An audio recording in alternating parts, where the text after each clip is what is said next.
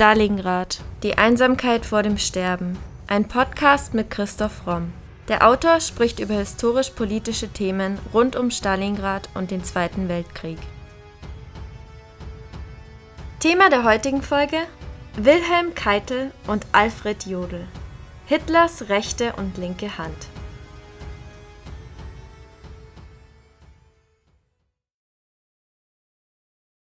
Alfred Jodl sagte einmal über seinen Kollegen Keitel, bei aller physischen Robustheit war Keitel ein empfindsamer, sensibler Mensch und keine Spur von einer brutalen oder grausamen Veranlagung.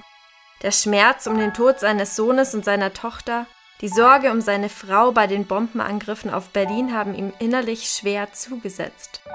Er allein war es, der bei dem Attentat am 20. Juli 1944 Hitler in seine Arme nahm und ihn in völliger Ruhe, behutsam wie ein Kind ins Freie führte. Ein pflichtgetreuer, gehorsamer Soldat, zu weich und zu anständig für Hitler, aber aufrecht, wahrhaftig. Sowohl Keitel als auch Jodl waren hohe Militärs und die beiden Generäle sind in die Geschichte eingegangen als Hitlers rechte und linke Hand. Dieser Tatsache verdankt Keitel wahrscheinlich auch seinen Spitznamen Lackkeitel. Viele andere Generäle, wie zum Beispiel Mahnstein und Guderian, haben sich immer wieder über diese beiden beschwert. Ihre Geschichte erzählen wir in der heutigen Podcast-Folge. Wilhelm Keitel wird am 22. September 1882 in Helmscherode bei Braunschweig geboren. Seine Eltern sind der Gutbesitzer Karl Keitel und seine Mutter Apollonia. Keitels Vater drängt ihn zu einer militärischen Laufbahn. 1901 nach seinem Abitur in Göttingen tritt Keitel als Fahnenjunker in ein Artillerieregiment in Wolfenbüttel ein. Überlieferungen zufolge will er eigentlich Landwirt werden anstatt Offizier. Er stammte ja auch letzten Endes von einem Gut, auf dem Landwirtschaft betrieben worden ist und eigentlich war das sein Berufswunsch. Er bleibt aber beim Militär und wird 1902 im Artillerieregiment befördert, macht dann eine relativ normale militärische Karriere, heiratet 1909 die Gutsbesitzertochter Lisa Fontaine und aus dieser Ehe gehen fünf Kinder hervor. Und er wird dann im Ersten Weltkrieg an der Westfront eingesetzt. 1915 unüblicherweise gleich im großen Generalstab, obwohl er da gar keine Vorbildung hat. 1917 übernimmt er ein Kommando in Flandern und wird schwer verwundet. Er ist auch einer von denjenigen, die 1919 sofort als Hauptmann in die Reichswehr übernommen werden. Dann ist er Taktiklehrer an einer Kavallerieschule in Hannover Batteriechef eines Artillerieregiments in Minden. Als Major wird Keitel Gruppenleiter im Truppenamt des Reichswehrministeriums. Dabei setzt er sich besonders mit Grenzschutzfragen auseinander.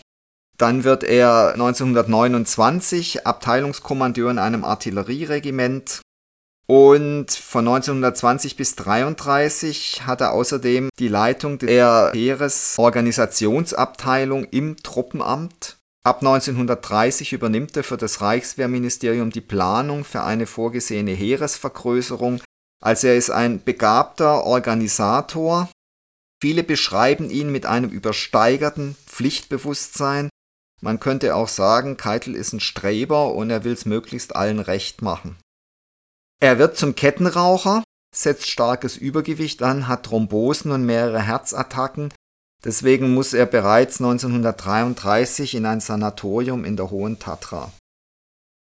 1934 sieht er noch einmal nach dem Tod des Vaters die Chance, Landwirt zu werden. Er reicht auch bereits sein Abschiedsgesuch ein, das aber von General von Fritsch abgelehnt wird. Fritsch und seine Frau gewinnen Keitel dafür weiterzumachen. Und Keitel macht es dann auch und interessanterweise macht er es, weil seine Ehefrau lieber mit einem Offizier als mit einem Landwirt verheiratet sein will. Infolgedessen bezieht Keitel als Generalmajor im Oktober die Stellung als Infanterieführung 6 und Kommandant von Bremen. erst mit der Aufstellung der 22. Infanteriedivision beauftragt. 1935 wird Keitel durch Berufung zum Chef des Wehrmachtamts im Reichskriegsministerium. Weil er eine einheitliche Führung der Wehrmacht unter dem Oberbefehl von Werner von Blomberg will, gerät er in Konflikt mit dem Oberbefehlshaber des Heeres Ludwig Beck. 1937, zwei Jahre später, wird er dann zum General ernannt. Nach der Blomberg-Fritsch-Affäre sieht Keitel seine große Chance gekommen. Hitler organisiert die Wehrmacht völlig neu. Es wird ein Oberkommando der Wehrmacht geschaffen und Hitler setzt sich also an die Spitze der Wehrmacht. Keitel wird zum Chef des OKWs berufen. Dieses Amt wird zur militärischen Beratung Hitlers eingeführt, es hat aber keine eigene Befehlsgewalt. Als Chef des OKWs ist es Keitels Aufgabe, Hitlers Weisungen mit seiner Unterschrift Befehlskraft zu verleihen. Man sagt über ihn, dass er von Militärorganisationen und Militärverwaltung ohne Zweifel viel versteht. Und Hitler sucht für dieses Amt einen unterwürfigen Ja-Sager. Und diese Voraussetzung erfüllt Keitel vollkommen. Albert Speer beschreibt ihn später wie folgt. Aus einem ehrenhaften, bürgerlich soliden General hat sich im Lauf der Jahre ein Mensch entwickelt, der schmeichlerisch war, unaufrichtig, ein instinktloser Diener. Und Hitler selbst äußert über Keitel sehr abfällig, Keitel sei ein Mann mit dem Gehirn eines Kinoportiers. Trotzdem verleiht er ihm 1939 das goldene Parteiabzeichen der NSDAP. 1940, am 19. Juli, nach dem gewonnenen Frankreich-Feldzug, wo Keitel zu Hitler sagt, dass er ihn für den größten Feldherrn aller Zeiten hält, im Gegenzug ernennt Hitler ihn dann zum Generalfeldmarschall. Von dort an sieht Keitel es nur noch als seine Aufgabe, Hitlers Entscheidungen bedingungslos zu unterstützen oder ihm zuzuarbeiten. Von seinen Kollegen wird er als Ja-Sager bezeichnet und erhält in dieser Zeit auch seinen wenig schmeichlerischen Spitznamen Lack Keitel. Dem wird er allerdings in vollem Umfang gerecht. 1941 lehnt er zunächst den Überfall auf die Sowjetunion ab, aber als Hitlers engster militärischer Berater widerspricht er dann in keinster Weise. Er stimmt auch den Massenmorden an der Ostfront zu und hat auch mit dem Kommissarbefehl keine Probleme. Er begründet es, Rücksichten seien ein Verbrechen gegen das deutsche Volk. Im Sommer 1942 blieb der zweite Feldzug gegen die Sowjetunion stecken. Das war der sogenannte Fallblau. Die Wehrmacht hatte versucht, die Ölfelder im Kaukasus einzunehmen. Dadurch sanken die deutschen Siegesaussichten erheblich. Im September 1942 kam es dann im Hauptquartier im ukrainischen Vinica zu einer Aussprache mit Hitler. Hitler lässt dort seiner Wut und Enttäuschung freien Lauf. Keitel fürchtet, für den Misserfolg verantwortlich gemacht und entlassen zu werden. Um seine Position zu retten, schiebt er die Schuld auf Jodl ab und fordert dessen Ablösung. Er klagt Jodls Loyalität gegenüber Hitler folgendermaßen an. Mein Führer, ich darf das noch ergänzen, er war vor allen Dingen nicht berechtigt, einen Befehl von Ihnen in der Form rückgängig zu machen, dass er mir meldet, der Befehl wird nicht ausgeführt. Da bin ich dabei gewesen. Hitler will Jodl nach der Eroberung Stalingrads dann tatsächlich durch den General Friedrich Paulus ersetzen, aber aufgrund der deutschen Niederlage in der Schlacht von Stalingrad kommt es nicht dazu. Im weiteren Kriegsverlauf, in dem es ständig und dann immer zügiger nur noch bergab geht, gibt es von Keitel auch nie Widerspruch. Er hält bis zum bitteren Ende zu Hitler und er unterzeichnet dann nach Hitlers Tod am 9. Mai 1945 als Bevollmächtigter von Hitlers Nachfolger Karl Dönitz in Berlin Karlshorst die bedingungslose Kapitulation der Wehrmacht gegenüber der Roten Armee. Am 13. Mai nehmen die Alliierten Keitel in Kriegsgefangenschaft. Im November wird er vom Internationalen Militärgericht in Nürnberg in den Nürnberger Kriegsverbrecherprozessen angeklagt. Zur Last gelegt werden ihm die Verschwörung und Planung eines Angriffskrieges, der Kommissarbefehl, der Nacht- und Nebelerlass, der Sühnebefehl, der Kommandobefehl, der Bandenbekämpfungsbefehl, die Ermordung von Kriegsgefangenen, Zwangsarbeit von Kriegsgefangenen und Zivilisten und anderes. Laut dem Gericht ist er für die Verstrickung der Wehrmacht als Institution in die verbrecherischen Aktionen des NS-Regimes besonders verantwortlich. Heinz Guderian beschreibt ihn bei seiner Vernehmung in Nürnberg wie folgt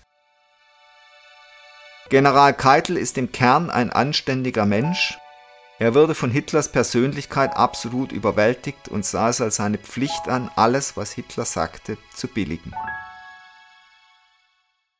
In den Memoiren von Generalfeldmarschall Erich von Mahnstein heißt es,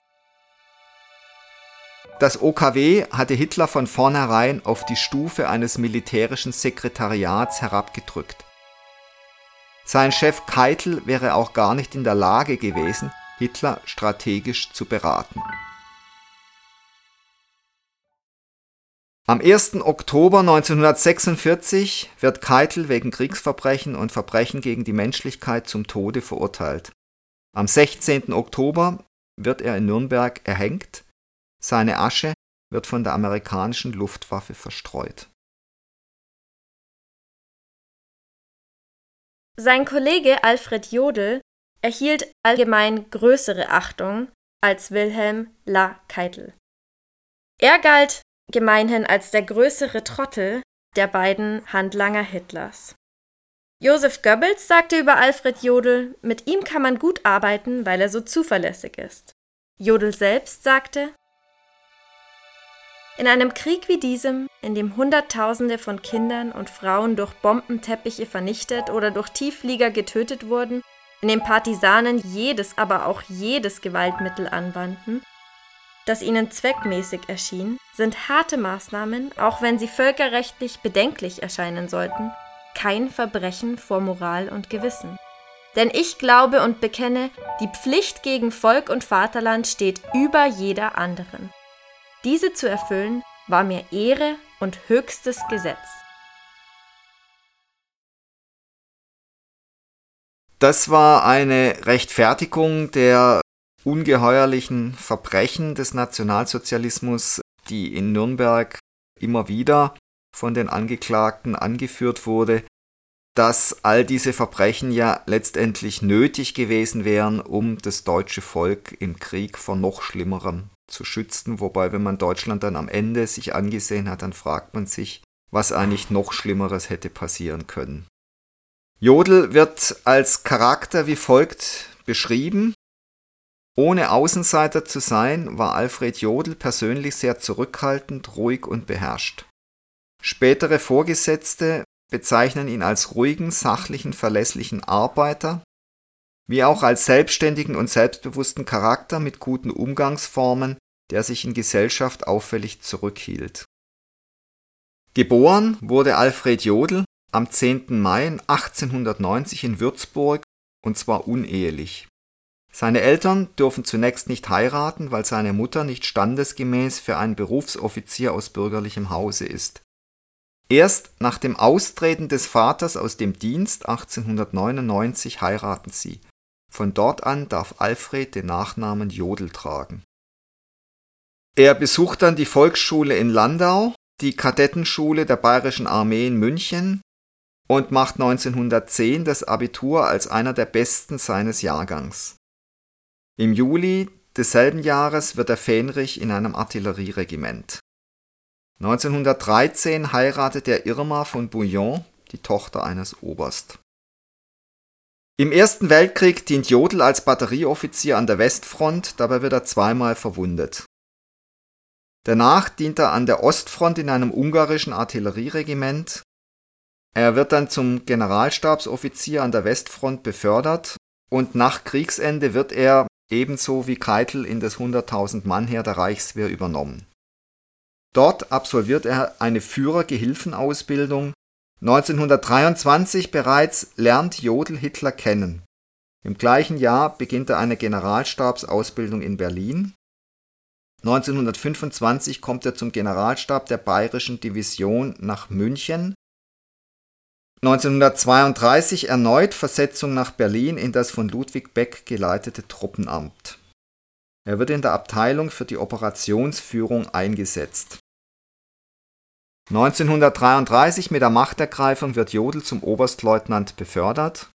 1935 im Zuge der Ausbau der Reichswehr zur Wehrmacht bekommt Jodl die Leitung der neuen Abteilung Landesverteidigung, die dem Reichskriegsministerium untersteht. Zu seinen Aufgaben gehören operative Pläne auszuarbeiten und Manöver anzulegen es werden dort alle gemeinsamen Führungs Organisations Gesetzgebungs und andere rein militärischen Fragen bearbeitet. Von 1938 bis 1939 ist Jodl Artilleriekommandeur in Linz. Kurz vor dem Zweiten Weltkrieg wird er dann Chef des Wehrmachtführungsamts, dann Wehrmachtführungsstabs im Oberkommando der Wehrmacht. Die WFA untersteht dem OKW, dessen Chef, wie gesagt, Wilhelm Keitel ist.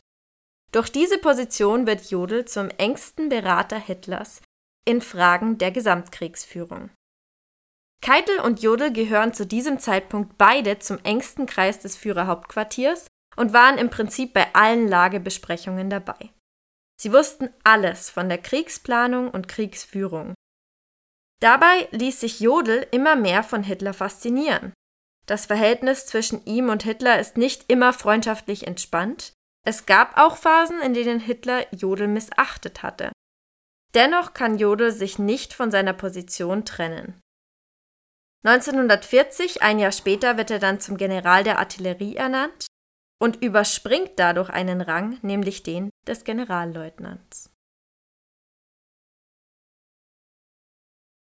Nach einem seiner berühmt-berüchtigten Wutausbrüche im September 42 will Jodl ein Frontkommando, doch Hitler lässt es nicht zu.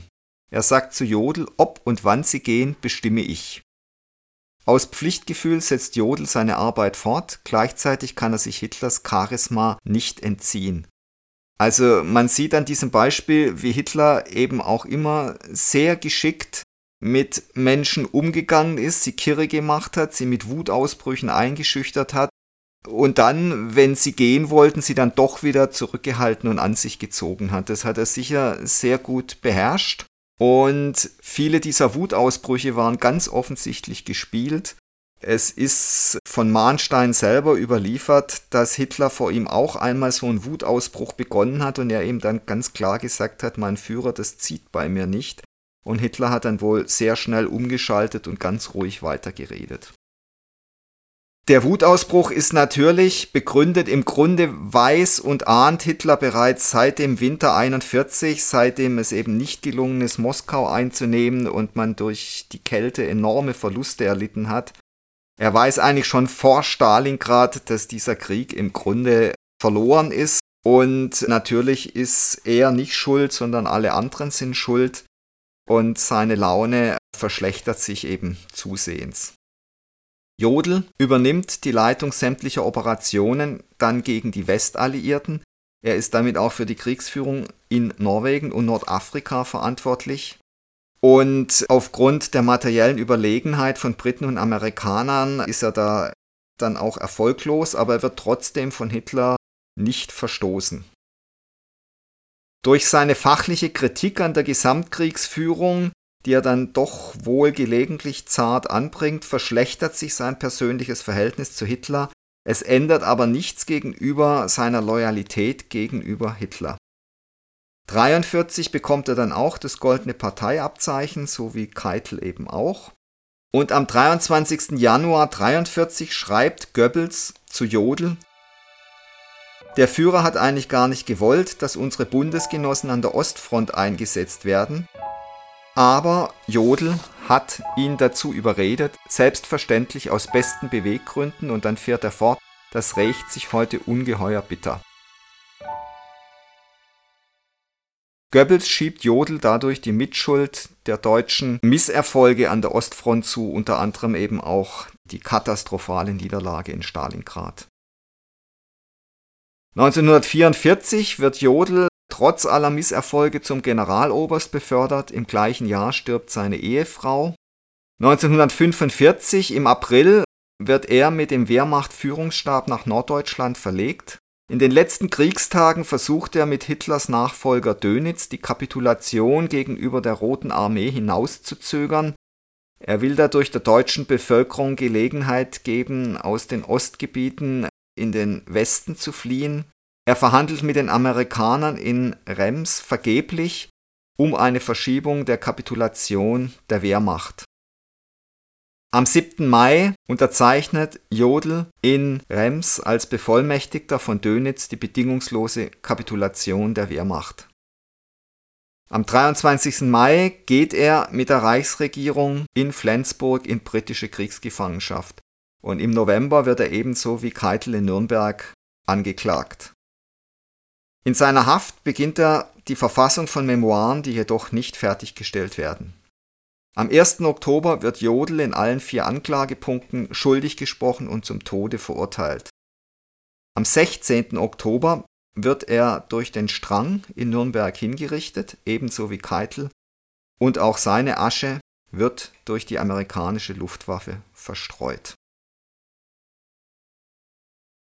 Am 8. Februar 1953 spricht eine deutsche Spruchkammer Jodl posthum von allen Verbrechen frei, für die er in Nürnberg verurteilt worden war.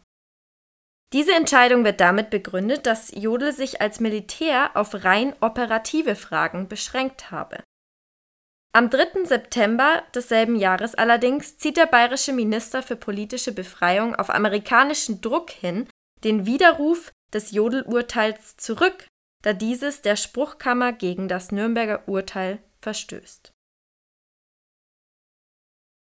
Die Schicksale von Keitel und Jodl sind typisch für damalige Karrieristen und Opportunisten von Leuten, die sich auf das rein fachliche beschränkt haben, also man kann auch böse sagen von Fachidioten, die nicht sehen wollten, was sie damit alles anrichten, die auch nicht sehen wollten, was für einem verbrecherischen Regime sie dienen und die eben Karriere und Erfolg über alles gestellt haben. Dazu kommt sicher noch, dass Hitler eine geradezu diabolische Fähigkeit hatte, gerade schwache Menschen, ehrgeizige Menschen zu faszinieren, in seinen Bann zu ziehen, mit ihnen zu spielen, zu jonglieren und das hat er ja mit seiner ganzen Umgebung meisterhaft verstanden. Und er hat ja schon in den 20er Jahren mal gesagt, es wäre überhaupt kein Problem, intelligentere Mitarbeiter zu finden, treuere aber nicht und dass es ihm herzlich egal ist, ob jemand intelligent ist, er muss vor allem treu und loyal sein, wenn er mit ihm zusammenarbeiten will. Und das hat er natürlich auch konsequent durchgezogen.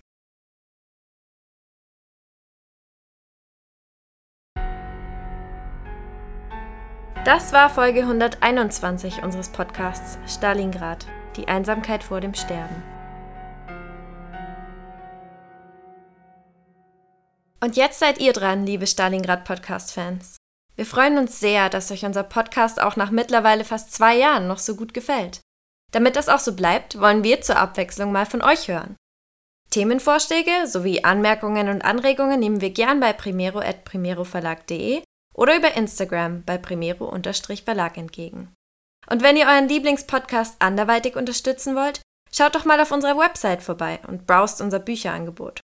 Wenn euch der Historienroman Stalingrad, die Einsamkeit vor dem Sterben gefällt, findet ihr bestimmt auch den Wirtschaftsthriller Die Macht des Geldes oder die Anglergroteske Amoklauf im Paradies ganz interessant. Alternativ freuen wir uns auch immer über kleine Spenden via PayPal. Den Link dazu findet ihr in der Podcast-Beschreibung und auf unserer Website. Aber in jedem Fall vielen Dank, dass ihr so treu und interessiert unseren Stalingrad-Podcast hört. Wir hoffen, ihr bleibt uns noch über viele weitere Folgen erhalten.